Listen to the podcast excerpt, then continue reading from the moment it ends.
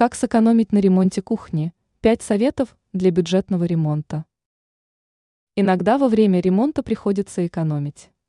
Страшного в этом нет ничего, если экономить приходится не на качестве материалов.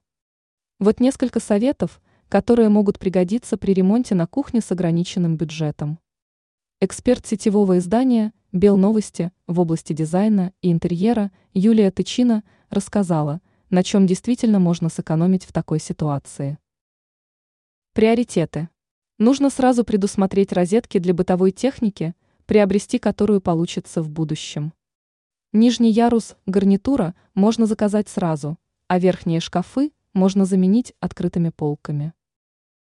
Кухонный фартук. Не обязательно покупать плитку из самой последней и модной коллекции. Если поискать на распродажах складских запасов, можно найти не менее интересные варианты.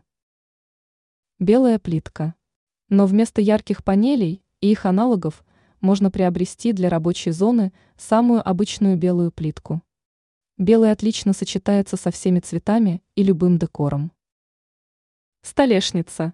Чаще всего она приобретается с таким расчетом, чтобы не менять даже при замене фасадов. Но никто не запрещает купить более дешевую столешницу и поменять ее в следующий раз.